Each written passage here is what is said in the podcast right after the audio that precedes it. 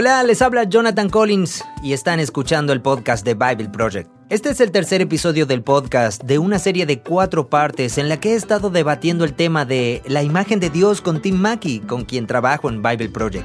En el episodio anterior concluimos la conversación sobre la imagen de Dios, pero me quedé un poco inquieto. Llevé a Tim a la sala de grabación y le dije, Tim, me siento muy confundido. Seguía usando la palabra aturdido, me siento aturdido. Me sentía desequilibrado.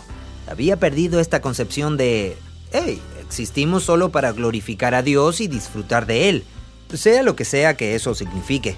Y ahora esa idea necesita ser sustituida por esta idea mucho más rica de representar a Dios en la tierra como sus uh, co-creadores que llevan hacia adelante el proyecto humano. Y entonces esto me dejó con muchas preguntas. Quería indagar más. Así que eso es lo que haremos aquí, en el tercer episodio de La imagen de Dios. Espero que lo disfruten.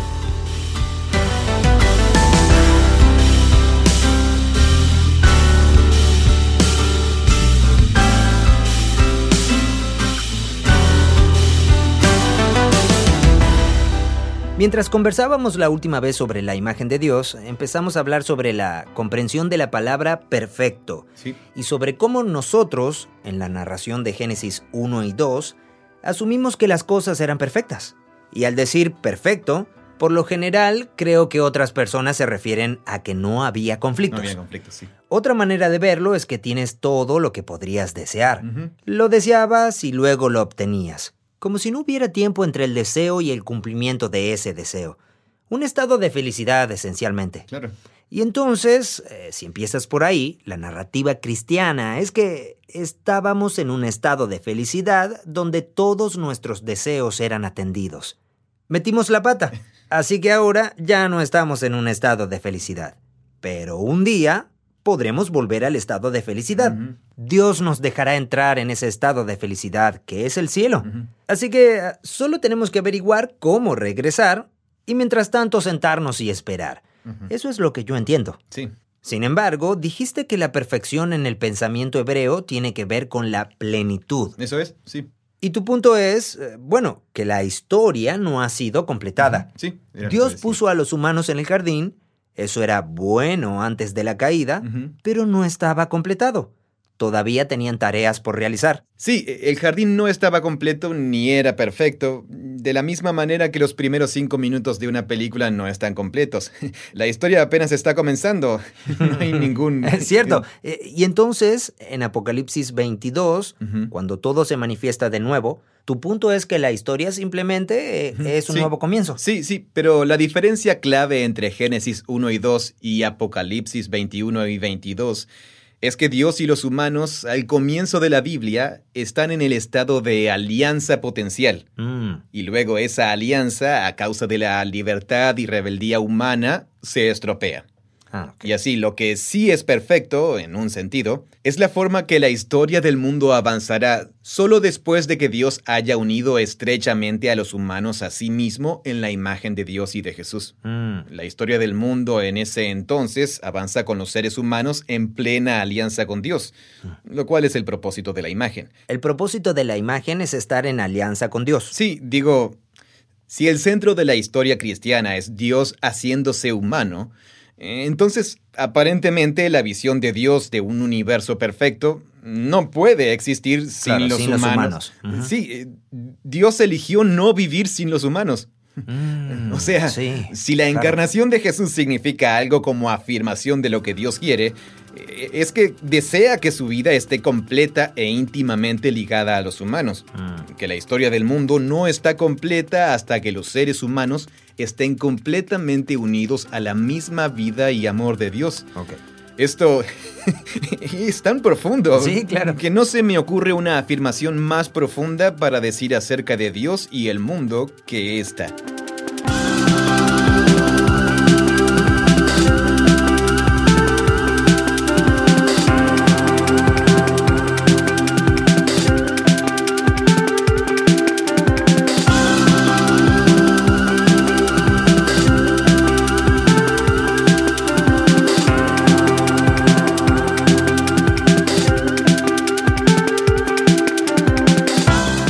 Jardín del Edén no se centra en sí mismo en la historia como en un estado de perfección.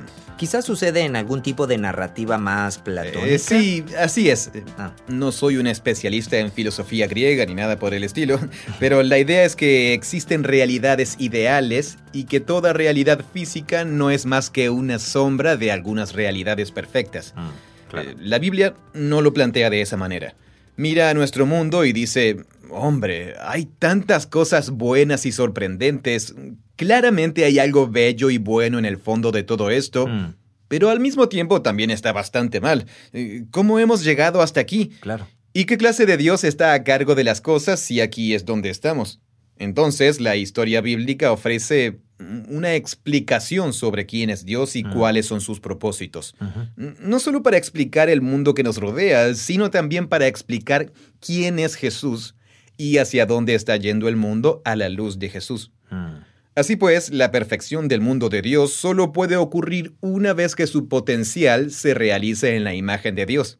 Y de eso se trata la historia de Jesús. Entonces, creo que el motivo por el que le damos tantas vueltas o que, o que yo le doy tantas vueltas Mm.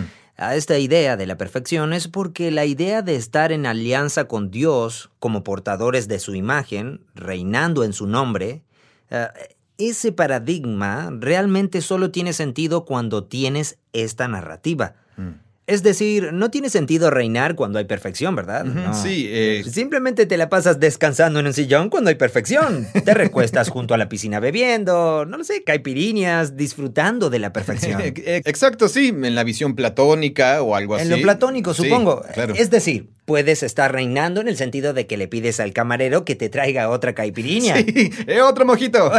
Otro mojito, sí. Pero no estás expandiendo un jardín. Mm. No estás haciendo que el proyecto humano avance de ninguna manera. Sí, ¿qué otra cosa hay para hacer o lograr? Ah, claro, cierto. Ya es perfecto. Así que para entender lo que significa ser la imagen de Dios, en Génesis 1, Ujú. antes del árbol del conocimiento del bien y del mal, eh, debes tener un espacio en tu pensamiento, como un lugar en el estante de tu mente, que diga, Mm. Hay un estado o hay un tiempo en la historia donde hay una conexión Claro. con Dios y Sí. estás reinando y construyendo. Y, y eso es bueno. Sí, y explorando, y eso es bueno. Pero siempre que hay que explorar y construir y ese tipo de cosas, hay conflicto, ¿no? Sí, claro. No se puede explorar realmente sin conflicto. Ese es el punto. No puedo construir algo de importancia sin encontrarme con dificultades y conflictos y demás. Sí, tal cual. Y es ahí donde creo que la historia bíblica desafía nuestra idea del mundo perfecto Claro, que sí. no tenía problemas, ni conflictos, ni, ni mosquitos antes de la caída de la humanidad. Mm. El relato bíblico no dice que no había terremotos o mosquitos antes de la caída. Entonces creo que lo que es un reto para mí es que yo tenía esta idea muy pulcra de esta perfección platónica. Ujú. Y quiero decir que eh, confunde, porque realmente ¿en qué consistía? Sí, sí, sí, sí. Ah, O sea, no lo sé. Pero era pulcra en el sentido de, bueno, vas a vivir para siempre, Mm. no habrá muerte ni dolor. ¿Significa eso que no habrá mosquitos? Mm, No lo sé, no le demos muchas vueltas a eso, pero al menos era una idea clara. Y ahora me la estás quitando. Creo que ahí es donde me siento un poco mareado. Mm. Me siento como... Bien, entonces, ¿a qué se parece? ¿Sabes qué? El... Solo intento imaginármelo. Mm. ¿Tienes algo en tu mente cuando te lo imaginas? Bueno, seguro. eh, quiero decir, las analogías más consistentes acerca de Dios y su pueblo en las escrituras y en la historia bíblica tienen que ver con la relación padre e hijo o una relación marido y esposa. Pero la relación padre-hijo es un buen ejemplo. Así que piensa en que tú y yo tenemos niños pequeños en este momento. Cuando nuestros hijos eran bebés, pensemos en cuando tenían uno a nueve meses antes de que realmente pudieran hacer mucho. Bien, podrían seguir en el vientre. Sí, eso, ¿era perfecto? Mm, En términos de tu relación con ese niño, ¿era perfecta? Mm. No, no lo sé. Mm. Todavía no te han herido, o, o no han dicho que te odian, Mm. ni se han ido, o ¿por qué no me dejas usar mi camioneta? En el sentido de que la relación es buena, hay una conexión inmaculada, pero es porque todavía están en estado potencial, Sí, claro. porque la historia está recién comenzando. Mm, Y luego el niño y los padres tienen que tomar decisiones sobre cómo van a relacionarse y a Mm. seguir adelante con la vida y a construir una familia juntos. Y eso puede salir bien o mal.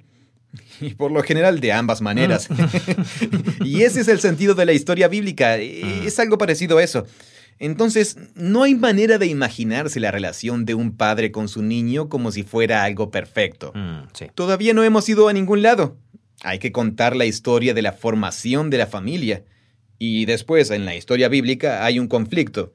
Y luego Dios lo supera con un gran acto de amor Mm, y convirtiéndose en el ser humano que nosotros no podemos ser por nuestros medios. Y entonces la perfección llega con la sanidad completa de esa relación para que el padre y el hijo puedan seguir adelante con el proyecto en paz. mm. ¿La perfección tiene que ver con la sanidad de la relación? Con la relación para que el proyecto pueda seguir adelante. Eso Así es... que el propósito es el proyecto. El espacio del estante mental para todo esto sería algo así como que Dios quiere construir algo con nosotros. Y como dijiste, la encarnación justamente muestra que Dios hará todo lo posible para asegurarse de que los humanos sean parte de esa Sí. ecuación. Exacto. Mientras Él está creando, bueno, no lo sé, eso no es algo que me enseñaron en la escuela dominical. Sí. Como dije, creo que esa es la razón por la que anteriormente mencioné que para mí la frase, el objetivo principal del hombre es glorificar a. Dios y disfrutar de Él para siempre, se siente como algo platónico. Simplemente se siente como mi, ah, mi... Y, y el propósito de los humanos dentro de eso es bastante estático. sí, Consiste en existir solamente y... no decepcionar a Dios. Y no desobedecer ni pecar y en alabarlo y, y que honrarlo. cuando alguien me mire diga, ah, sí, Dios es muy grande, porque ese tipo no está metiendo la pata. Es decir, eh, solo como... Claro. No sé, pero... Sí, sí, me- sí, sí. Eh, eh, es por eso que tenemos esta conversación en el video sobre la imagen de Dios. Mm, sí. Es porque el mismísimo significado de la imagen es que los humanos hacen algo con Dios en su nombre para trabajar y llevar el mundo a alguna parte. De eso hablamos en el video de los pactos. Eso es correcto, sí. Sí. La verdad es que eso me llamó mucho la atención. Dije, el video de la imagen de Dios es, en muchos aspectos, muy similar al video de los pactos. Claro, sí. Dios quiere hacer una alianza. Mm, Pe- Pero hay una diferencia. No se trata de una alianza, se trata de su representación, Representación, claro. y de actuar en su nombre. mm. Entonces creo que el estante mental sería que en la historia de la imagen de Dios, los humanos fueron creados para ser y reclutados como representaciones completas de Él mismo en el mundo. Mm. Y aparentemente en la mente de Dios, Él quiere compartir la cultivación y el crecimiento de un mundo, en lugar solo de hacerlo dentro de su propia comunidad de amor, mm, si crees en la Trinidad. claro, sí. Así que el retrato fundamental de la imagen de Dios es que Dios quiere compartir eh, su amor y creatividad, así como la oportunidad de hacer y de crear y de tener una relación. Mm. Él quiere compartirlo con tantas criaturas como sea posible. Entonces, tal vez esto sea de ayuda. Mira, como que hay dos paradigmas con los que hemos estado lidiando.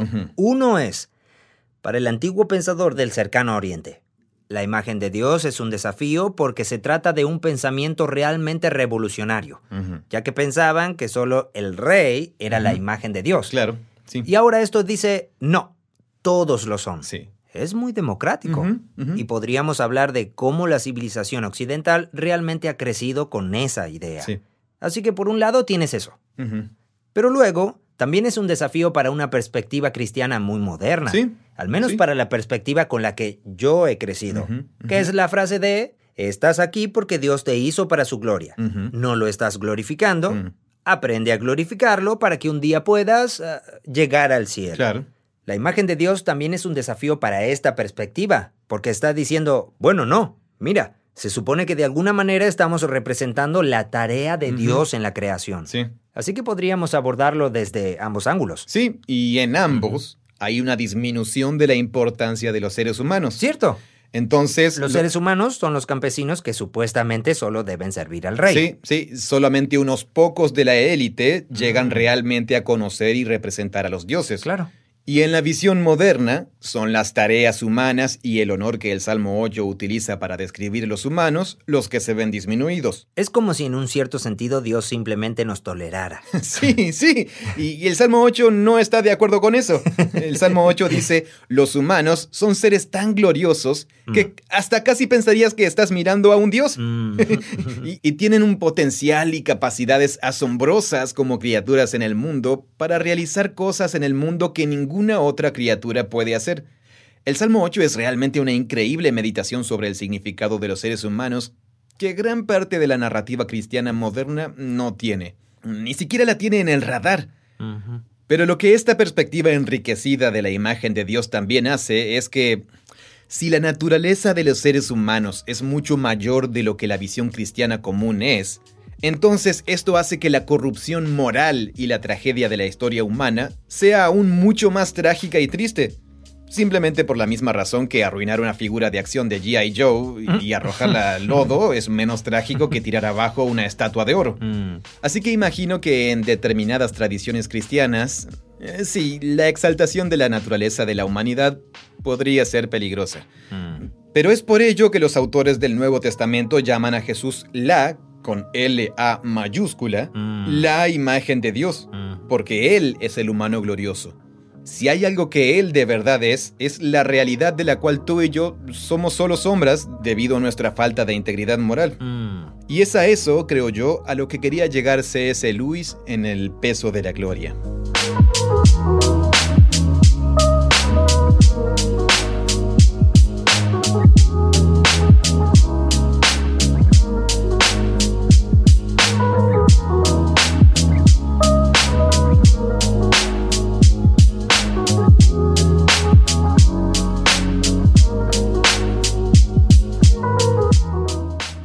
Catecismo más corto. Eh, sucede que tenemos el catequismo. Lo que estás escuchando aquí es que traje de nuevo la confesión de fe de Westminster para hablar de esta idea de que el fin principal del hombre es glorificar a Dios y disfrutar de él para siempre. Veamos la extensión de cada una. Aquí podemos comparar las preguntas con sus respuestas cortas. No todas coinciden con el número. Queríamos volver a mirar donde estaba escrito y por eso lo buscamos. Entonces, eh, esto es interesante. La confesión de fe de Westminster es una declaración de fe de la Iglesia de Inglaterra. Mm. La Iglesia de Inglaterra o Iglesia Anglicana fue la respuesta de Inglaterra y resultado de la Reforma. Mm. Fue algo así como la Iglesia Católica Inglesa que asumió las críticas reformistas y luego se reformó a sí misma como Iglesia estatal. Mm. Pero de alguna manera como una forma de corregir todo lo que pensaban que estaba mal en la Iglesia Católica. Así que la confesión de Westminster fue una declaración teológica de 33 capítulos. N.T. Wright es anglicano, ¿verdad? Sí, sí, lo es, sí. Ah. Así que eso es lo que quiere decir N.T. Wright cuando dice que se enmarca ampliamente en la tradición reformada. Mm. No está necesariamente hablando del desarrollo de eso en América o en la iglesia presbiteriana. Bien, y posteriormente la Asamblea de Westminster también completó el Catecismo Menor, Así que ambas fueron herramientas de enseñanza de la Iglesia Anglicana que resumían la historia, las enseñanzas y el mensaje de la Biblia para toda la gente. Y me imagino que todavía existía mucha confusión sobre... Bueno, entonces, ¿qué es lo que realmente creemos después de la reforma en la Iglesia Católica?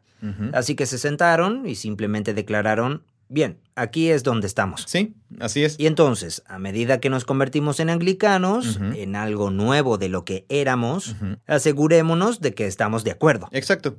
Y así entonces el catecismo menor comienza con dos preguntas. Mm. Es una secuencia de 107 preguntas con respuestas breves de una sola frase, con muchos versículos bíblicos ah. adjuntos. Pero la primera pregunta es, ¿cuál es el objetivo principal o propósito principal de los seres humanos? Mm, y esta es una pregunta muy interesante para mí. y creo que en realidad es un gancho potencial para estos videos. hablando claro, es ¿por qué Dios creó a los humanos? Sí. ¿Cierto? Sí. ¿Para qué sirve el ser humano? ¿Para qué sirven los humanos? En los propósitos de Dios para el mundo. Y luego la respuesta en el catecismo es... El fin principal del hombre es glorificar a Dios y gozar de Él para siempre. ¿Y eso es todo? ¿Explica lo que quiere decir con eso? Eh, no. hay muchos versículos bíblicos adjuntos sobre, bueno, luego hay versículos bíblicos de, que citan los salmos que dicen, Todas las naciones que tú has hecho vendrán y adorarán delante de ti, Señor, y glorificarán tu nombre. Ah. Eso es del Salmo 86. Mm, claro. Pues el Salmo 86 es una oración en la que se le pide a Dios que tenga misericordia y cumpla sus grandes promesas, aunque parezca que ninguna de ellas se esté cumpliendo. Y una de las grandes escenas proféticas de la Biblia es la de todas las naciones reunidas dando alabanza, honor y gloria a Dios como Creador. Mm, Pero supone una línea argumentativa que todas las naciones actualmente no están haciendo eso. Así que no cabe duda de ello. Esta es una idea central de la Biblia, la humanidad alabando y dando honor. Pero, ¿es ese el propósito de la humanidad? Exacto. ¿Acaso la Biblia en la forma en que describe el origen y el propósito de los seres humanos utiliza ese lenguaje? Mm. Y entonces, creo que el peligro de los textos de referencia es que se puede decir, bien, aquí hay un versículo que dice, los humanos adorarán a Dios y le darán gloria desde toda la tierra. Mm. Y luego decir, esa es la prueba de que el propósito de la humanidad es glorificar a. Dios. Y más tarde se escribe esto en un catecismo y después la gente lo repite. Mm. Termina siendo una salida fácil. El objetivo principal del hombre es glorificar a Dios, gozar de él para siempre. Y tal vez esa no sea toda la historia completa. Sí, eh, creo que lo que nos importa es no necesariamente si el catequismo menor se equivocó o algo así. Claro. Creo que lo que nos importa es que esto ha llegado a crear una cultura en el Mm, cristianismo protestante y en el cristianismo en algunas partes del mundo, donde el propósito de los humanos en la historia de Dios es básicamente como espectadores. Claro. Dios está haciendo lo suyo Sí. y nosotros nos quedamos parados y simplemente tenemos que gritar alabanzas y honores a Dios porque Él es mucho mejor que nosotros. Mm. No estoy diciendo que esta era la intención de la Asamblea de Westminster, pero ese es el tipo de cultura que surgió en ¿Y consecuencia. sabemos qué intención tenían? Oh, eh, seguro debe haber un comentario. Estoy seguro de que podría encontrar dónde se cubre ese tema en la confesión más larga. eh. Ahora Quiero no decir, mano. tiene que haber alguna historia detrás de por qué eso es lo primero. Sí, es un buen punto. Porque me pregunto si estaban reaccionando a algo o si ellos... eh, supongo que tiene sentido como primera cosa. ¿Cuál Mm. es el propósito del hombre? Es un buen punto de partida. Sí. Pero otro gran punto de partida es cuál es la naturaleza de Dios. Así que, digo, es interesante que comiencen aquí. ¿Cuál es el propósito del hombre? Pero hablemos del tema de los espectadores. Mm. Es una imagen interesante para mí. Cuando pienso en un espectador, pienso en alguien, eh, como cuando observas a la gente que está trabajando en la carretera al pasar con el coche Mm. y hay tres obreros cavando un pozo o algo así y dos tipos están mirando y como que solo uno está realmente haciendo el trabajo. ¿Alguna vez has visto eso? Sí, totalmente. Y te preguntas, ¿qué está pasando con mis impuestos? Claro, sí. y un tipo está trabajando y los otros dos están parados. En realidad podrían estar supervisando. Así que Mm. bueno, es una mala ilustración. Mejor digamos que sería como si yo fuera a tu casa y tú y tu esposa estuvieran trabajando en un nuevo macetero para el jardín. Y yo me acercara y me quedara en la entrada de tu casa mirándolos. Mm. Y ustedes estuvieran trabajando, Ujú. jadeando, poniendo clavos, sacando la tierra juntos. Mm. Y yo solo me quedara ahí parado, hablando con ustedes y no ayudando en nada, solo ahí Claro. parado. O, eh, para explicarlo a través de la imagen de la pregunta y la respuesta del catecismo, sería como si te quedaras parado a nuestro lado y estuvieras obligado por naturaleza a alabarnos a mi esposa y a mí. Sí, A eso. proclamar nuestras alabanzas Sí, claro. ante sí. lo que estamos haciendo. Claro, así que mi rol allí, en la entrada de tu casa, sería asegurarme de que todos supieran que ustedes son realmente buenos en la vida. Sí, o creando maceteros. o creando maceteros, sí. Así que eh, alguien pasaría por la calle 15 y diría, hey, Tim y Jessica son increíbles. y entonces esa persona pasaría por allí, ustedes se sentirían bien por eso, y yo me sentiría bien por eso. claro. Y luego, en cualquier momento en el que yo me canse o necesite ir a hacer otra cosa, podría despedirme y ustedes podrían seguir trabajando. Y entonces eso no sería un problema. Claro, porque habrías logrado tu propósito. Sí. Es decir, observar y alabar a las personas que realmente hacen que las cosas pasen. Cumpliendo el trabajo. Cuando decimos glorificar, el principal fin del hombre es glorificar a Dios. La gente piensa en servicios de adoración eclesiásticos, Mm. en los que la gente se queda sentada, o de pie, cantando pasivamente sobre la maravilla y la bondad de Dios. Sí, claro. Y luego me enseñan desde la infancia, porque ese es el propósito del catecismo menor, que diga que mi propósito en la vida es hacer eso para Dios. Y eso resulta en esta imagen de la eternidad como si fuera a hacer una larga reunión de adoración. Sí. Parece que estamos criticando el catecismo. De nuevo, el catecismo no es el problema. Sí, claro. La cuestión es que el catecismo, entre un montón de otras cosas, crea una cultura de la creencia que afirma, esta es la historia de la Biblia. Mm, Esto es lo que los cristianos creen. Y la historia de la Biblia comienza con algo que es mucho más interesante y muestra a los humanos como mucho, mucho más que espectadores. ¿Podemos llevar más lejos la metáfora de la jardinería? Me pregunto si existe esta sensación del tipo, yo soy un espectador, te estoy alabando y dándote gloria y lo estoy disfrutando. Sí, sí, sí, sí. ¿Cierto? Claro. Eh, Eso también es parte de lo que me toca. Se supone que debo disfrutarlo. Sí, sí. Me gusta. Sí, sí. Te, te puedes llevar un par de zanahorias como resultado del trato. y- Me siento bien cuando estoy en la entrada de tu casa, cuando salgo de la entrada de tu casa. Me quedo con ganas de regresar y ver a Tim trabajando en su jardín. Me encanta estar en la presencia de Tim. Ah, así. me siento incómodo con esto. Podríamos usar a otra persona si quieres como ejemplo. Eh, no, no, está bien. Sigue adelante. Ok. Pero lo que pasa es que cuando salgo de la entrada de tu casa, Mm, amigo, la vida se vuelve dura. mm, Me pegan por todos lados. Me encuentro constantemente triste y la gente se muere a mi alrededor. mm. Solo hay muerte y destrucción. Pero en esa entrada, cerca del jardín, me siento bien.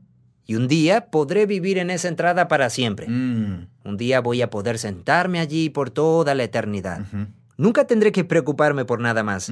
De hecho, todos los que quiero estarán allí conmigo en la entrada de tu casa y te estaremos mirando, Tim. Simplemente haciendo este hermoso jardín en tu patio. Y entonces creo que esta es la narrativa del espectador, supongo, ¿no? Bien, eh, eso está describiendo una versión de la historia en la que todo lo demás del mundo está roto y es pecaminoso, Mm. excepto tú. Así que estoy pensando en la forma en que la teología tradicional, eh, e incluso la reformada o el catecismo lo dirían. Mm, Pero tú mismo tienes problemas. Eh, quizás estás celoso de mi capacidad para cultivar zanahorias y quisieras ir a cultivar tu propio huerto de zanahorias en Mm. lugar de sentarte a observarme. ¿Crees que podrías hacer un mejor trabajo? Sí, y entonces lo hago. Mm. Trato de ir a hacerlo yo mismo y mis amigos me dicen, John, realmente te estás alejando. Te estás apartando, John. Totalmente. Tenemos que llevarlo de nuevo a la presencia de Tim. Mm. No podemos volver a Sí, usar este sí, ejemplo. si él estuviera en la presencia, si regresaras a la entrada a observar la gloria Del jardín real. del jardín real, Claro. entonces dirías, oh, qué estúpido soy al intentar cultivar el mío. Sí. Pero el común denominador a través de todo esto es que eres un espectador que brinda adoración y alabanza, siendo muy agradecido por lo que se te da, disfrutando la presencia del ideal en la entrada. Mm. Sí, es muy interesante. Ese es el propósito del ser humano. Ese es el propósito. Por eso existes. Sí, una vez más, me parece que en la comprensión popular y por lo que ha sido creado por una cultura de algo como el Catecismo de Westminster, esa es la visión del porqué de la existencia de los seres humanos.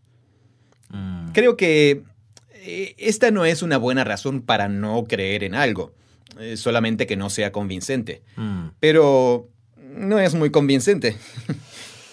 Mm, en realidad no lo es. Eh, y eso fue algo extraño en mi espiritualidad mientras crecía. Mm, No es convincente, pero tienes que creer que lo es. De lo contrario, te estás perdiendo algo. ¿verdad? Sí. Y puede que para algunas personas lo sea. En realidad, creo que hay algo que decir acerca de disfrutar un servicio de adoración realmente increíble. Mm, Y no lo hago mucho porque soy un tipo escéptico, racional, que no puede Mm. salir de su propia cabeza y simplemente disfrutar del momento de la vida. Es mi propio problema. Así que no digo que eso sea malo. Creo que es hermoso. Sí, sí, Pero, y, y este es un buen momento para detenernos y Sí. decir que este es un tema significativo que recorre toda la historia. Mm, sí. Eh, el tema de la bondad y la gloria de Dios. Mm. Cuando la gente tiene encuentros con la presencia de Dios, eh, se siente abrumada por su belleza y maravilla. Sí. Y eso es digno de ser disfrutado. Sí, claro. Y quien quiera que sea que pueda idear y ejecutar un plan para crear un mundo como el mundo en el que vivimos, sin duda es superior a mí. Sí, y cuando estemos en su presencia será impresionante. Totalmente. No minimizamos eso, ¿no? No estamos diciendo que Dios no sea glorioso. Totalmente. Lo que decimos es que si se trata de resumir el mensaje y la historia bíblica, ¿es adecuado o fiel a la historia decir el fin principal de los seres humanos en la Biblia? Y eso es probablemente lo que no es justo de nuestra ilustración. Y es que no hay nada de asombroso en verte a ti cultivar un jardín. cultivar y plantar zanahorias. Pero si estuvieras en presencia de Dios, Mm. viéndole mientras hace lo que Él hace, si estuvieras en la presencia de Dios y Él estuviera haciendo el universo, te quedarías boquiabierto y lo disfrutarías. Sí, sería disfrutable. Sí, claro. Pero ahora volvemos a lo que resulta tan interesante y sorprendente sobre cómo empieza la Biblia. Porque sí representa a Dios en los diez actos de dar la palabra, los seis días de la creación, como este artista real que hace Mm. girar el mundo hacia la existencia. Y solo imagínate estar ahí.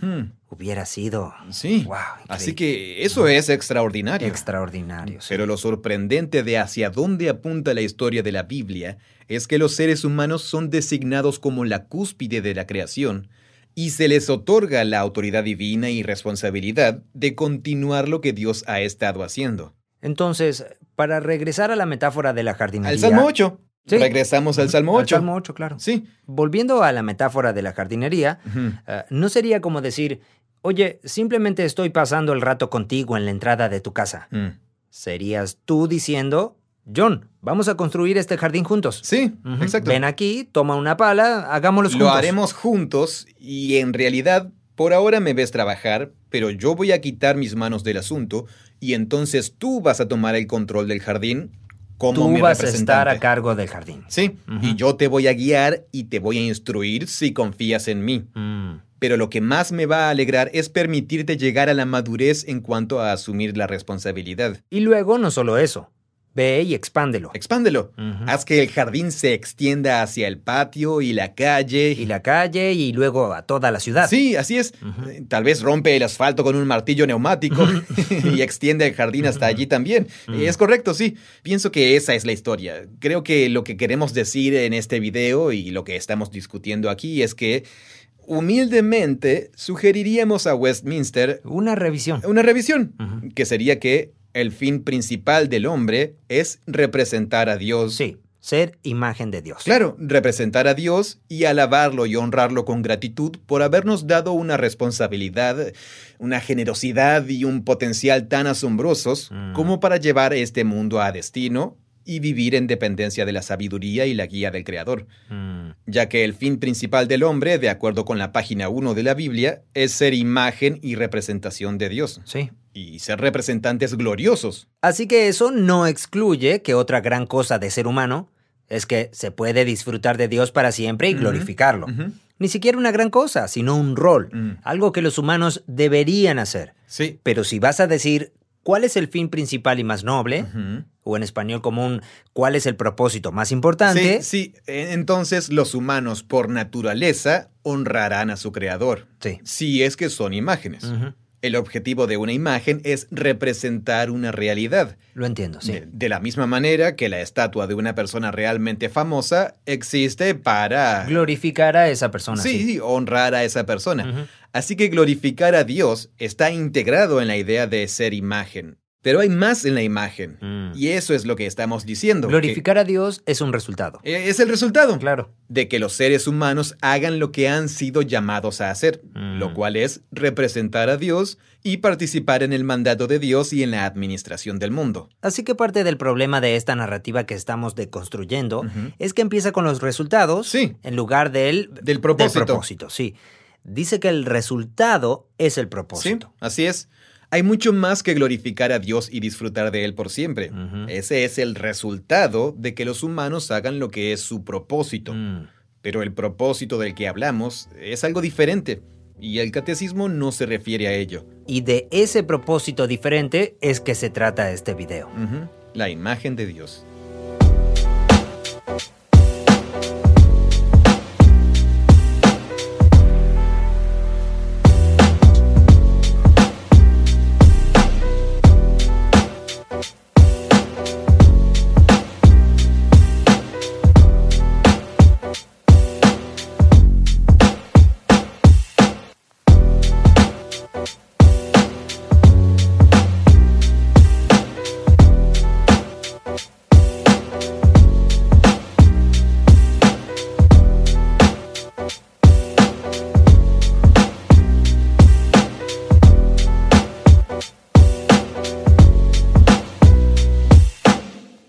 Desde el punto de vista pastoral, ¿cuál crees que son las implicaciones aquí?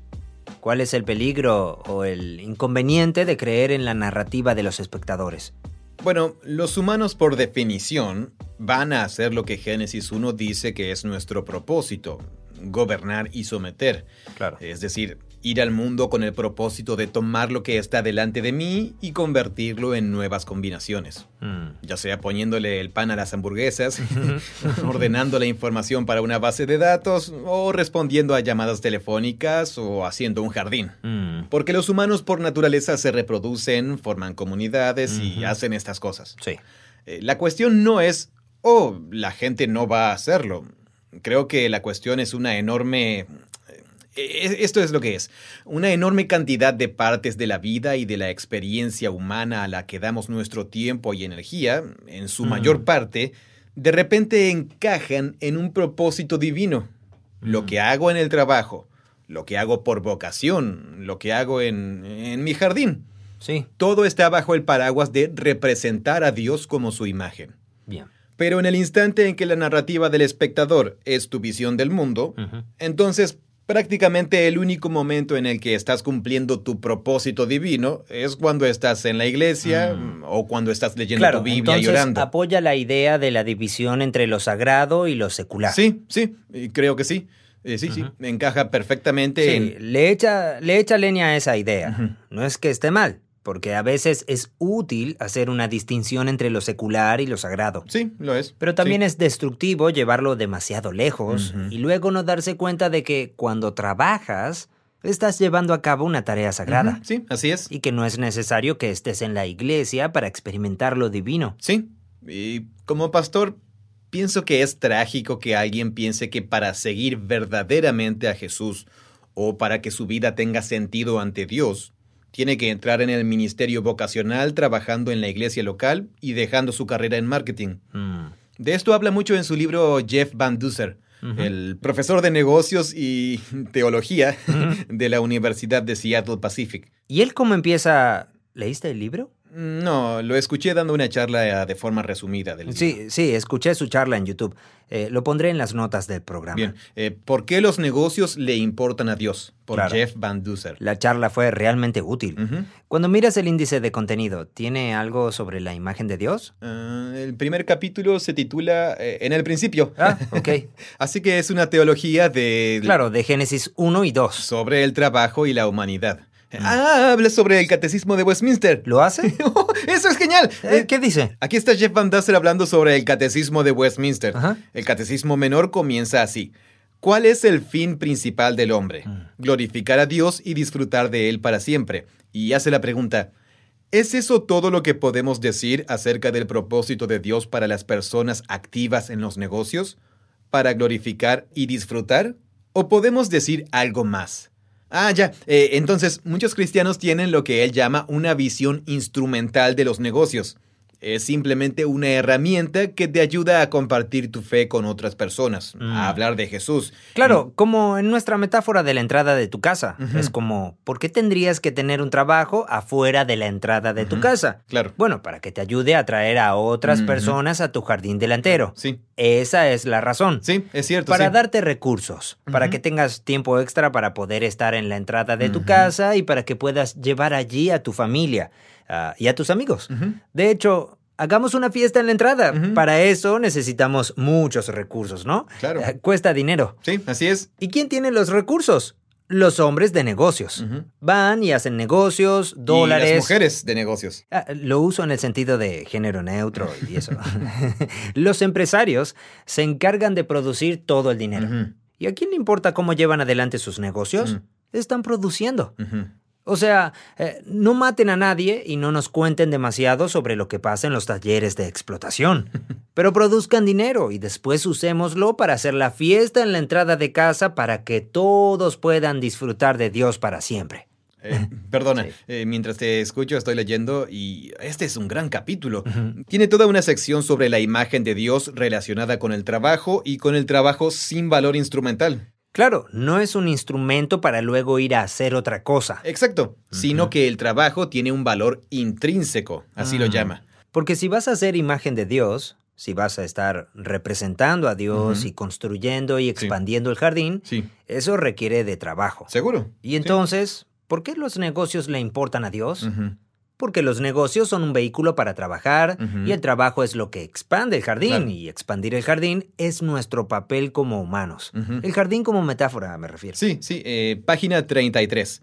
En términos de negocios, se podría decir que Génesis 1 es sobre Dios haciendo su inversión inicial de capital. Mm. Dispone ricamente de recursos a la tierra. Adán y Eva fueron los gerentes iniciales llamados a organizar y a administrar creativamente y mejorar la productividad del jardín de manera sostenible.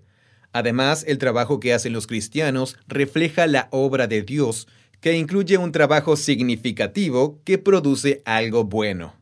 Esa es la visión. Fue bastante sigiloso cómo lanzó ahí que Dios es un capitalista. No sé, sutil. Sutil. Muy sutil. Eh, Yo creo que, amigo, me alegro de que estemos teniendo esta conversación ahora. Sí. Eh, Creo que es una enorme implicación de la comprensión de la imagen de Dios, que de repente más de mis actividades mundanas en la vida caen bajo el paraguas de glorificar a Dios. Mm. Y de hecho te obliga a replantearte todas tus actividades diarias. Sí, como representando a... ¿Cómo por- estoy representando a Dios en esta situación? Pero incluso la palabra representación es quizá un poco demasiado superficial. Sí, es cierto, no es suficiente. No se trata solo de representar. Claro, Sí. ¿cómo estoy trabajando con Dios? ¿Cómo estoy trabajando para Dios? Sí, es cierto. ¿Cómo estoy expandiendo el jardín? Mm, Es decir, eh, ¿cómo se puede decir eso sin usar una metáfora? mm. Porque personalmente no estoy haciendo jardinería. Totalmente. Esto sería mucho más simple si yo fuera un jardinero, ¿no? Bueno, sería decir que, que el- Eh, ¿Cómo puedo impulsar el proyecto humano? Sí, eh, entonces, ¿cómo lo haces? Observas lo que haces con tus relaciones, familia, trabajo, como tu empleo, carrera o vocación, y dices, ¿qué implica desarrollar todo esto para que avance? Mm, Y eso se ve de manera diferente en cada circunstancia, pero lo desarrollas, lo llevas adelante, lo construyes de una manera que promueva el amor al prójimo, Mm. el amor a Dios, Las que enseñanzas de beneficie a las personas, que, que les sirva, que cree Claro, sí. entornos de relación donde las personas puedan sentirse seguras y sanas y puedan crecer. Claro. Por eso la imagen del jardín es realmente tan buena. Cierto, Porque hay que, hay que invertir energía en un jardín. Sí, claro. Pero además invertir energía es crear un entorno en el que las cosas puedan llegar a ser lo mejor posible, en el cual los tomates puedan madurar, etc. Mm, sí, sí. Entonces eso es trabajar la tierra, eso es trabajar cuidando tus propios viñedos. Así que la jardinería es una gran metáfora. Y entonces, si trabajas en la caja de un mercado, ¿cómo puedes hacer que la experiencia de la gente que estás atendiendo sea Mm. algo que a Les ellos permita que los ayude, que los a ayude. amar a otras personas. Sí, y que cree un gran ambiente para su existencia durante los pocos Claro, minutos sí. que estén esperando antes de pagar. Y también si eres un empleado y trabajas junto a un montón de otros empleados, ¿qué haces para contribuir a la cultura de la fila para pagar en ese mercado? Mm. Si alguna vez has tenido la experiencia de salir de la línea de caja diciendo, Ajá. esa chica estuvo genial. Ah, sí. Era divertida Sí, y claro. estaba hablando con su compañero de trabajo y creando toda una experiencia comunitaria en la fila de la línea de caja. Y, y te llevas eso contigo por el resto de la tarde. Sí. Eh, esto es de lo que estamos hablando. No importa lo que hagas. Y el... Ahora, eh, quiero poner un poco de freno a esto, porque tú dijiste, no hay que ser ingenuos y pensar que podemos Ah, claro, sí. crear el cielo en la tierra o hacer realidad el reino de Dios en nuestras vidas ahora mismo. Sí. Así que, aunque buscamos llegar a eso, nos damos cuenta de que sí, todo bien, pero el reino de Dios no está aquí todavía. Cierto. sí. Todavía hay problemas. Sí, o no está completamente aquí, eh, o no está aquí de forma tan consistente o completa como yo esperaría que estuviera. Claro, y hay algo así como dos caminos. El de, bueno, vamos a ver cómo logramos hacer de eso aquí. Usemos la tecnología, usemos el ingenio humano para expandir el jardín, busquemos más herramientas para hacer que los tomates sean más maduros y más Mm. abundantes Claro. y cuidemos de la gente. Sí, sí. Y- Eh, y eso se puede explicar sin recurrir a la Biblia. sí. Y luego puedes explicarlo desde la Biblia. Así que sin recurrir a la Biblia, simplemente la vida es compleja y todo lo que hagamos tú o yo va a estar inevitablemente estropeado por mis propias carencias y falta de conocimiento y habilidad. Luego existo en un mundo con miles de millones de personas que tienen una visión diferente de hacia dónde debe ir el mundo. Mm. Así que... Creamos una herramienta pensando, esta herramienta nos va a ayudar a prosperar. Como por ejemplo una pala. Y entonces alguien toma esa pala y la usa para matar a alguien. Sí, o para acabar una fosa y, poner palos encima para que la gente se caiga en él. Y luego puedan vender a esas personas como esclavas. Sí, eso. Eh, entonces, solo hay un... Ah, eh, perdón, estabas con una gran pregunta y Eh, sí, yo me quiero puse decir. ¿qué me impide decir? De acuerdo, como cristiano que cree en esta narrativa, mi vida consiste en utilizar mi imaginación, mi creatividad, Mm. mi ética de trabajo, Mm. todas estas cosas para impulsar el proyecto humano para la gloria de Dios. Porque somos la imagen de Dios, podemos hacerlo. Sí, pero eso no es todo lo que tiene para decir la historia bíblica. La historia bíblica también trata de describir cómo estamos en el mundo que tan claramente no es el cielo en la tierra. Mm. Y eso tiene que ver con el conocimiento del bien y del mal. Tiene que ver con el hecho de que no podemos confiar plenamente en los demás. Mm. Y tiene que ver con el hecho de que todos nos creemos mucho más de lo que deberíamos. y así acabamos creando cosas que son para mi beneficio y el de mi grupo, pero no son para el tuyo. Mm. O simplemente por falta de conocimiento o habilidad, hago algo que considero que va a ser útil y en realidad como resultado crea muchos más problemas en el mundo. Algunos dicen que la solución a ese problema es la educación. Eso es posible. Creo que solo hay que decir que la historia de la humanidad hasta ahora nos ha enseñado que el simple hecho de saber que hay que hacer lo bueno y lo correcto no es lo que hace que el ser humano haga lo correcto y lo bueno. Por un lado tenemos eso, Mm, y luego tenemos el problema de poder saber realmente qué es lo correcto y Mm. lo bueno por hacer. Sí, es cierto. Eso es parte de por qué en la historia está el árbol del conocimiento del bien y del mal. Sí, sí, sí, sí. Y volvemos a lo que implicaría la restauración de la imagen de Dios en los humanos en la historia bíblica. A ver, paremos un segundo. Mm, Retrocedamos. Bien. Hay un árbol. Tenemos la humanidad a imagen de Dios. Sí. Dios planta un árbol en el jardín y se llama el árbol del conocimiento del bien y del mal. Sí. Y si lo comes, ciertamente morirás. Correcto. Ok, eso es raro. es una historia extraña. Eh, sí, seguro. ¿Cómo se relaciona esto con la idea de conocer la Mm. diferencia entre el bien y el mal o saber qué es bueno y qué es malo? ¿Por qué eso me va a matar y cómo se relaciona con la Bien. imagen? Piensa en... eh, de nuevo, es una historia, pero es un texto. Así que hay que prestar atención a los significados de las palabras y a la forma en que se utilizan las palabras. Mm, Entonces, en la historia hasta ese punto. ¿qué sé sobre lo que es bueno y lo que no es bueno?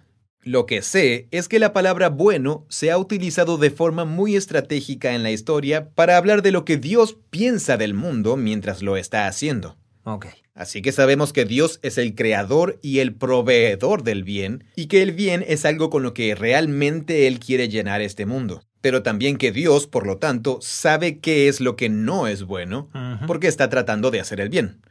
Entonces, claro, para hacer algo bueno hay que saber lo que no es bueno. eso es. Así que cuando llegamos al árbol del conocimiento de lo que es bueno y de lo que no lo es, hay que encajar las partes de la historia.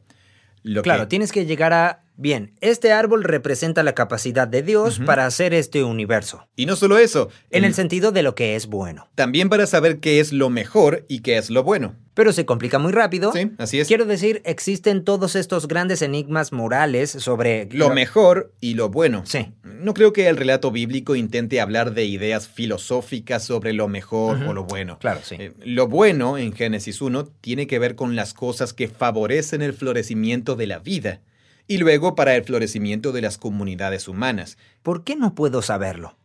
Oh, creo que sí lo sabemos. Pero se supone que no debo comer del árbol. Ah, bueno, el ser humano es por naturaleza, porque es la imagen, el que va a realizar el proyecto de llevar... Lo que el- significa que yo debería distinguir Sí, eh, el bien del mal y que debería tener un conocimiento del bien y del mal. Por definición, los seres humanos van a tomar decisiones sobre lo que es bueno y lo que no es tan bueno a la hora de tener familias y construir una comunidad de vecinos. Ok. Pero hay un... Así que supongo que en ese paradigma la historia tendría más sentido si Dios dijera, te di este árbol para ayudarte con el proyecto humano.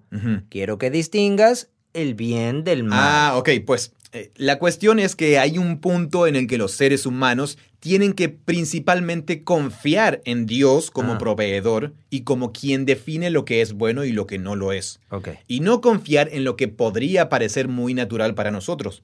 Creo que ese es el punto al que quiere llegar la historia. Bueno, ah, a ver. Sí, pero un árbol. ¿no representa una especie de regalo? Mm, Como el fruto de un árbol. Mm. eh, Digamos, es como estoy comiendo de este árbol y lo estoy tomando como un regalo. No lo sé. Tengo esta imagen de... eh, de- pero el punto del árbol es... porque está el árbol de la vida, ¿cierto? Y entonces tomar del árbol de la vida es tomar el regalo de la vida. Eh, Pero luego está este otro árbol y representa el conocer el bien y el mal y necesito saber eso si voy a expandir el jardín. Mm. Entonces. Creo, Eh, que, yo- creo que en la historia el árbol representa una forma de saber eso, que es algo fuera de lo permitido. Eso nos traerá la muerte. mm, El árbol no es un regalo. Este Ah, árbol representa una elección mm, que realmente va a amenazar todo lo que es bueno si los humanos lo toman. ¿Y por qué el árbol? Eh, Eso tiene que ver con el trasfondo cultural de estas historias, porque la idea de que los árboles sagrados en presencia de un dios representan algo del dios mm. eh, es un tema que aparece en la literatura babilónica antigua. ¿Ah, sí? Vaya. Y entonces esto nos indica la vinculación con un tema. Sería interesante leer algo de eso. Sí, súper interesante. Sí. El árbol de la vida no es un tema exclusivo de la Biblia. Mm. Esa era una imagen muy común en el antiguo Oriente. Eh, tenemos dibujos de esta imagen en Egipto y en la antigua Babilonia. Mm, wow. sí. Igualmente, en el relato el árbol representa, aquí hay algo que pertenece a lo divino y a lo sagrado. Se encuentra bajo la presencia sagrada en el árbol. Y aquí está todo lo que es bueno, la imagen de Dios. Ve y tómalo. Sí. Pero habrá decisiones ante los humanos en las que tendrán que confiar en la visión de Dios sobre lo que es bueno y lo que no es bueno, y no ejecutar según su propio instinto en base a lo que ellos creen que es bueno y lo que no lo es. Mm. Esa es mi lectura de lo que es eh, el árbol. Sí, eso tiene sentido como lectura. Ah, Y, y no es solo mi lectura. Hay muchas personas realmente inteligentes que piensan que de eso es que se trata la historia. ah, imaginando que, digo, como que tienes que llenar muchos de los espacios en blanco. Mm. Eh, tal vez esto sea demasiado peligroso, ¿no? Mm. Pero yo me estoy imaginando a los humanos, a Adán y Eva como imagen de Dios, construyendo el jardín y no comiendo de ese árbol. Entonces, al no comer del árbol, Mm. Dios está dándoles relacionalmente el conocimiento del bien y del mal, ya que no lo estaban tomando del árbol. Claro, claro, claro. ¿Lo consiguen de otra manera? Creo que algo así está implícito en la historia. De nuevo, es una narración llena de todas estas imágenes. Mm, Lo que tampoco está del todo claro, y esto ha sido motivo de debate a lo largo de la historia sobre este relato, los humanos, ¿en algún momento tendrían acceso al conocimiento? Mm. ¿Eso tiene que ver con madurez? ¿Los humanos aún no estaban preparados para esto? En ese caso, volviendo a la metáfora de la jardinería, se trata de esto de que yo le dé libertad a mi hijo de cuatro años sobre el jardín, pero pidiéndole que confíe en mí Mm. y que no se adelante siguiendo sus instintos respecto a cómo cultivar zanahorias. claro. Le pido que confíe en mí y también le digo, escucha, hay un manual sobre cómo cultivar zanahorias y solo tienes que confiar en mí cuando te enseñe según el manual. Mm. No intentes leer el manual por tu cuenta, deja que te enseñe a hacerlo. Bueno, ah, si ese fuera el caso, probablemente veríamos el árbol del conocimiento del bien y del mal aparecer de nuevo en Apocalipsis 22, ¿verdad? Eh, bueno, Porque desaparece. desaparece. Pero de nuevo, el árbol y el mandato sobre el árbol es lo que creo que se vuelve a retomar en las historias del Sinaí con el tabernáculo y la Torá como regalos a Israel de la presencia divina, Mm, y luego la Torá para instruirlos sobre cómo vivir una buena vida. Y entonces la forma en que se retoma en el cumplimiento mesiánico es que Jesús y el Espíritu se convierten en las fuentes de vida. mm. Y es el Espíritu quien imparte ese conocimiento del bien y del mal. Me estoy imaginando un nuevo video temático del tema del conocimiento del bien y del mal. Mm. Es como empezar con el árbol, luego ir al Sinaí y después ir a Jesús diciendo, el gran mandamiento es el amor. Mm. Interesante. Sí. Y luego realmente se convierte en cuestiones de amor y del Espíritu Santo, ¿no? El árbol, el conocimiento del bien y del mal derivan en el amor. Sí, es un video interesante. Sería sí. el... Pero estoy leyendo demasiado entre líneas. Mm. Eh, Eso es lo que te he escuchado. Era lo que decía, sí, que el árbol representa eso y Sí, que no escuché a nadie. hay un jardín, la Torah y el templo. ¿Esto es bíblico? Hemos, hemos dejado el ámbito de la teología bíblica. No, no, no, no, no, no, no. La idea es que Israel es un paralelo de Adán y Eva en el jardín. Sí, eso está Eso claro. es todo lo que estoy diciendo. Eso se ve claramente. Pero luego, al saltar a Jesús, el tema del mandato y del árbol no Pero- sería... Pero piensa, ¿qué hace el espíritu? El espíritu consiste en recrear a los humanos a la imagen de Dios y de Jesús. Sí. Y para Jesús, la Torah señalaba que el amor a Dios y al prójimo es lo que hacen los humanos. Así que extrapolemos esto. Eh, si el gran mandato de Jesús es una síntesis de la Torá y la Torá es, Es otra Imagen. iteración del mandato divino que guía a las personas es la a la vida. repetición de la historia del mandato divino de Dios. Bien, pero la antítesis del mandato divino es comer del árbol. Así que el árbol no está correlacionado con los diez mandamientos. Eso no es lo mismo. No. No. Ok, así que el árbol se ha ido. El árbol tiene que ver con una elección.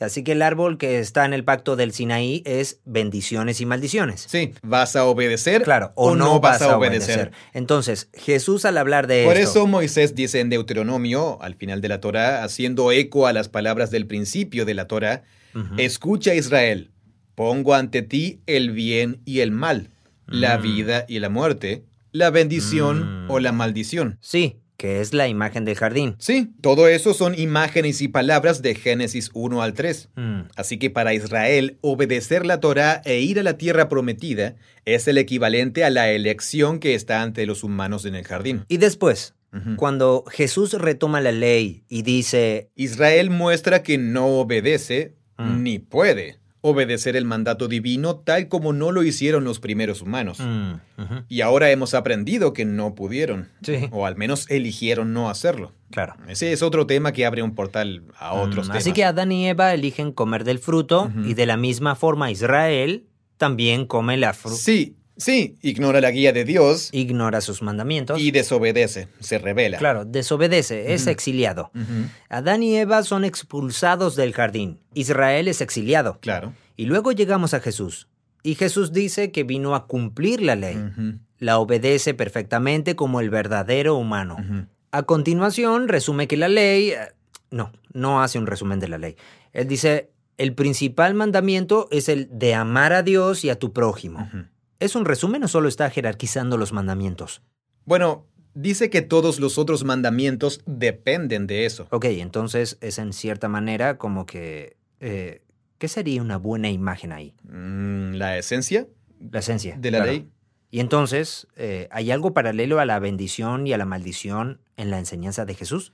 Eh, seguro, eh, es el resultado de cómo respondes a la elección. Claro. Ah, ¿Cómo habla Jesús de esto? Si escuchas mis palabras, te parecerás a una persona sabia que construye su casa Mm, sobre la cierto, roca. sí. Y si no me escuchas, eres un estúpido y estás construyendo tu casa sobre la arena. Claro, es paralelo Esa a... es una manera. Sí, eso podría ser paralelo a haz esto y serás bendecido, no lo hagas y serás maldito. Sí, eh, o como cuando se sienta sobre Jerusalén y dice, Jerusalén, Jerusalén, ya sabes, si me lo permitieras, Ah, sí. si pudiera acogerte como un polluelo bajo mis alas, Mm, no reconociste la hora de tu visitación, Claro, sí. rechazaste lo que Mm. podría haber sido paz. Eso es parafraseado. Sí, sí. Pero dice, rechazaste las cosas que podrían haber traído shalom. Mm, Por lo tanto, sí, Jesús tenía muy en claro que estaba obligando a sus contemporáneos a una elección mm. y que seguirlo era obedecer la Torah y cumplir el llamado de Israel llevando a cabo el propósito humano. Mm. Él fue muy claro al respecto. Sí, hablando Así prácticamente, que eh, él les presenta la elección. él también presenta la elección, eso. Y entonces seguirle es, paradójicamente, morir. Mm. Ya sabes, tomar Sí. tu cruz y eso. Pero luego ahí es donde ¿Y todo cómo lo que... encaja todo esto en ese tema? Bueno, ahí estamos de vuelta en... Porque el- se suponía que no debías Digo, la idea es no morir. Sí, los humanos han creado un mundo en el que la muerte es la realidad. Sí, claro. Entonces, ¿quién va a confrontar la muerte y lidiar con esa consecuencia? Mm. En eso consiste la cruz. Entonces, esta teología del Espíritu en el Nuevo Testamento luego se convierte en la bendición. La forma de abrazar el camino de la bendición de Dios es que yo escoja permanecer en el Espíritu. Mm. El Espíritu hace crecer el fruto. es una imagen del jardín. el Espíritu hace crecer el fruto en mí. Y es esta renovación y transformación ética la que afectará a todos los aspectos del jardín de mi vida. Entonces, ah, de alguna manera continuamos como seguidores de Jesús, confrontados con la elección o con el mandato, no comas del árbol mm. del conocimiento del bien y del mal. Eh, claro, sí. Por eso el relato del jardín es a la vez una afirmación sobre la historia, en el hecho de que, hasta donde se sabe, los seres humanos han tomado la decisión equivocada. Claro, sí. Pero también es una elección que está frente a cada persona todos los días. Mm. En la práctica, ¿cómo sería eso? Es una elección donde... Eh, en la práctica es... O sea, ¿cómo hacemos para que... Aquí hay algo que elijo hacer porque creo que es bueno para mí, pero en realidad no es bueno. Eso es teórico, así que empecemos a dar ejemplos. Es decir, los hay fáciles, lo que sea. Inyectarse heroína te hace sentir muy bien, por lo que he oído, pero creo que es realmente malo para ti como para la gente que te rodea. Es un ejemplo extremo. Pero lo que sea, no lo sé. Nunca he dirigido un negocio. pero suena como pero, si. Pero estoy seguro de que hay cosas que podrías hacer como propietario de una empresa o algo así, que son buenas para el negocio y son decisiones económicas buenas, pero en realidad tienen un efecto negativo en la cultura del lugar del trabajo y de los empleados. Sí, totalmente. Ese tipo de cosas. Eso nos lleva a algo sobre lo que quería conversar más, eh, que es la dimensión ética de esto. Mm. Parece que estás diciendo que todo esto es sobre la ética. Y el cristianismo no es solo una cuestión de ética, es una cuestión de relación, ¿verdad? Sí. Ese es como el eslogan que escucho con más frecuencia. No es religión, es relación. Ah, entonces, sí, sí, Pero las relaciones son realmente horribles si tienes una relación con un idiota. Mm, una relación con un adicto a la heroína es dura. Sí, y una relación con una persona realmente amargada, enfadada y egoísta eh, es casi mm, imposible. Sí, Así que. Cuando hablo sobre la renovación ética de los humanos, estoy hablando de relaciones. Entonces, vincula esto con el Evangelio, con la esperanza del Evangelio. Sí, eh, la esperanza es que si soy honesto conmigo mismo, sé que estoy hecho y llamado y que debería ser un cierto tipo de persona que perpetuamente fallo en llegar a ser o que solo soy de manera inconstante. Claro, la imagen de Dios. Sí, la imagen de Dios. Amar a Dios, amar al prójimo, amar a la gente todo el tiempo. Mm. Y muchos, la mayoría de la gente, hace eso gran parte del tiempo. Mm. Ninguno de nosotros lo hace todo el tiempo. Sí, claro. Y ninguno lo hace constantemente. Algunos más que otros. Y así, una pieza inmensa es que esto ha creado graves consecuencias de tragedia y muerte en nuestro mundo. Esa falta de constancia y esa falla. Así, así, que hay que lidiar con esa consecuencia, la muerte y el desorden de la maldad humana. Mm. Hay una relación que se ha fracturado. Soy un humano con la imagen que ya no lleva la imagen por completo. Así que he ofendido, mm. pero también he representado mal a Dios. Claro. Entonces esa es la relación que se ha roto y que ahora hay que arreglar. Y luego también está mi estado, los resultados que me afectan a mí personalmente, que son mi propia transgresión moral. Mm. Y no, sé, hemos hablado de esto en el video sobre cuando nos acercamos a la mediana edad. Eh, ¿Estaba eso en la ley? Ah, sí. No sé dónde estaba. Lo que de a medida que te haces mayor te das cuenta de que no eres.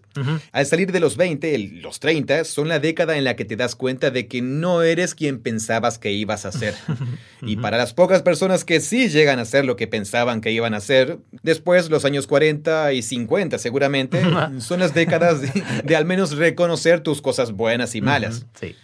Y así mi propia renovación ética, la renovación de mi corazón y de mi mente para ser en todo momento una persona que ame y que dé prioridad a los demás y que sea desinteresada y, que dé. Eso es el fruto del Espíritu. Amor, mm. alegría, paz, paciencia, amabilidad, bondad, fidelidad y autocontrol. Mm, Amigo, y ser... Ah, me encantaría ser un tipo de persona que fuera todo eso de forma más consistente.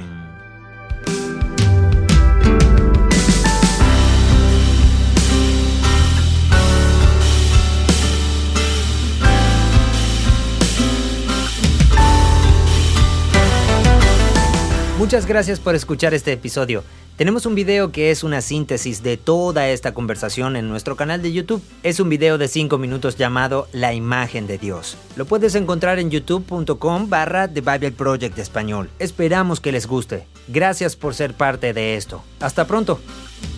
Hola, mi nombre es Natalia, soy de Bogotá, Colombia y soy la diseñadora bilingüe del equipo de marca de Bible Project Español. En mi trabajo, me encargo de diseñar y animar las publicaciones y piezas visuales de nuestros recursos para la audiencia latina y español.